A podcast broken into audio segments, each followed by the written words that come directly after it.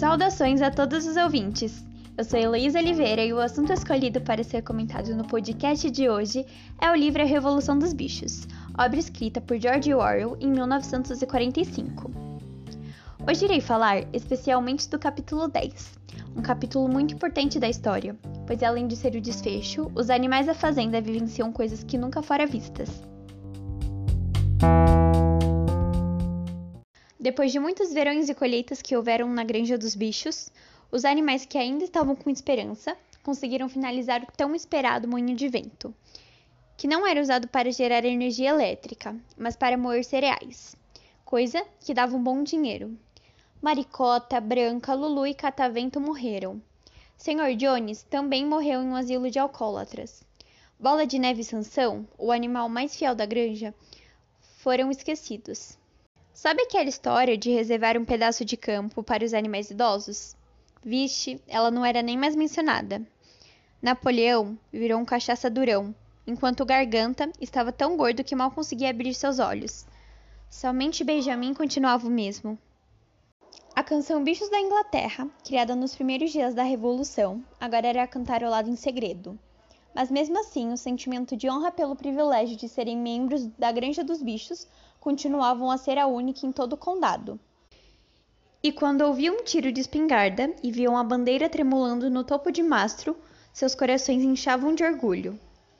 Além de aceitar tudo quanto lhes era dito sobre a revolução e os princípios do animalismo, os animais ainda acreditavam que trabalhavam em benefício próprio, que todos os animais eram iguais e nenhuma criatura era dona de outra.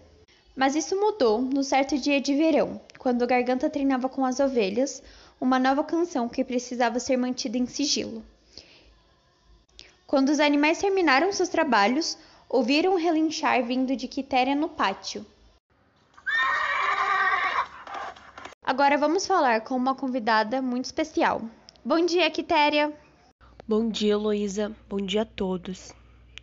Eu acreditava que os animais nunca poderiam ser semelhantes aos humanos mas ver Garganta e Napoleão andando no pátio sobre duas patas, e momentos depois uma comprida coluna de porcos caminhando sobre as patas traseiras, tudo mudou.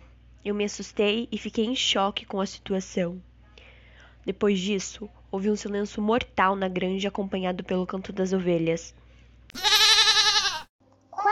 Pernas é bom, duas pernas é melhor. Quatro pernas é bom, duas pernas é melhor. Quatro pernas é bom, duas pernas é melhor. Mesmo com minha vista falhando, me pareceu que a parede estava meio diferente. Perguntei a Benjamin se os sete mandamentos eram os mesmos. E nada havia agora, senão um único mandamento que dizia: Todos os animais são iguais, mas uns são mais iguais que os outros.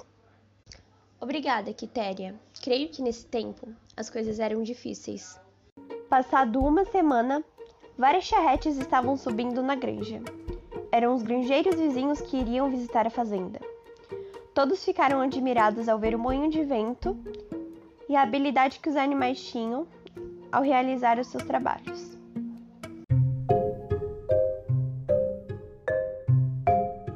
Naquela noite, altas risadas e cantorias chegaram na casa. Curiosos e temerosos, os animais andaram até lá e os mais altos espiaram através da janela da sala de jantar. Lá dentro, em volta de uma mesa grande, estava sentado meia dúzia de granjeiros e meia dúzia de porcos dentre os mais eminentes. Os porcos pareciam perfeitamente à vontade em suas cadeiras. O grupo estava jogando cartas, mas tinha parado para os brindes. O Sr. Pilkington levantou-se com o copo na mão, desejando dizer algumas palavras que julgava ser seu dever pronunciá-las. É motivo de grande satisfação para mim sentir que o longo período de desconfianças e desentendimentos chegaram ao fim. Hoje, eu e meus companheiros visitamos a Granja dos Bichos, inspecionando cada metro quadrado. E o que encontramos não foram apenas métodos mais modernos, mas uma ordem e uma disciplina que podiam servir de exemplo. Logo depois, ele finalizou suas palavras, assinalando mais uma vez o sentimento de amizade que prevaleciam e deviam prevalecer entre a Granja dos Bichos e os seus vizinhos. Quando as felicitações acabaram, Napoleão, que permaneceu de pé, disse que iria também proferir algumas palavras. Eu também me alegro pelo período de desentendimentos que chegou ao fim. Por um longo tempo houve rumores inventados. Acreditava e tinha razões para isso, por algum inimigo mal intencionado. Naquele mesmo instante, Napoleão disse que alguns hábitos iriam acabar, como se dirigiam aos outros pelo vocativo de camarada, pelo costume insólido de marchar aos domingos desfilando diante de uma caveira de porco. E ele também proclamou que a denominação Granja dos Bichos seria abolida, e a partir daquele momento sua granja deveria ser chamada de Granja do Solar, que aliás era o nome correto e original. Napoleão concluiu fazendo seu brinde à prosperidade da Granja do Solar.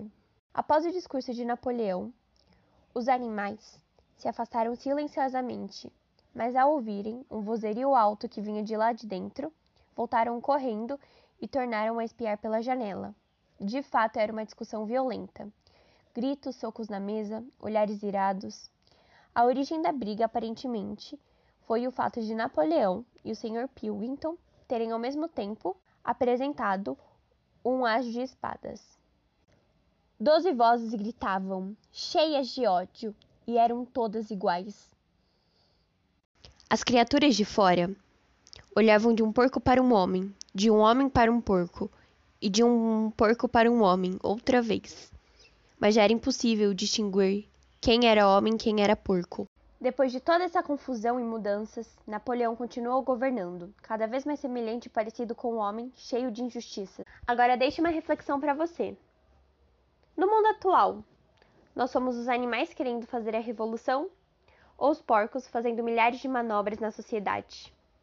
Tchau, espero que tenha gostado e até o próximo podcast.